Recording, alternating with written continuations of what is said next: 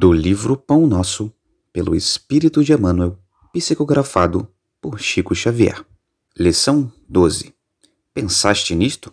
Sabendo que, brevemente, hei de deixar este meu tabernáculo, segundo o que também nosso Senhor Jesus Cristo já mo tem revelado. Pedro, capítulo 1, versículo 14. Se muitas vezes grandes vozes do cristianismo se referiam a supostos crimes da carne, é necessário mencionar as fraquezas do eu, as inferioridades do próprio espírito, sem concentrar falsas acusações ao corpo, como se este representasse o papel de verdugo implacável, separado da alma, que lhe seria então prisioneira e vítima. Reparamos que Pedro denominava o organismo como seu tabernáculo.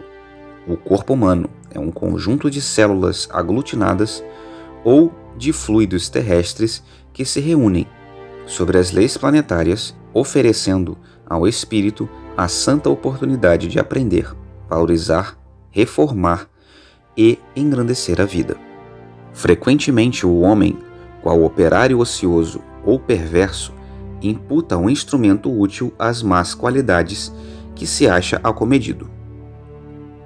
O corpo é concessão da misericórdia divina para que a alma se prepare ante o glorioso porvir.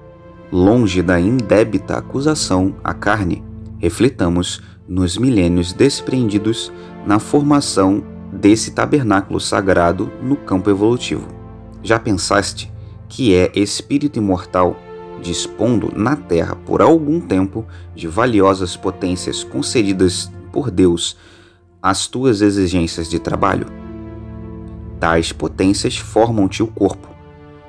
Que fazes de teus pés, de tuas mãos, de teus olhos e de teu cérebro?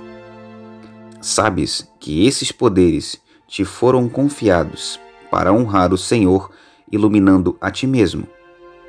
Medita nessas interrogações e santifica teu corpo, nele encontrando o templo divino.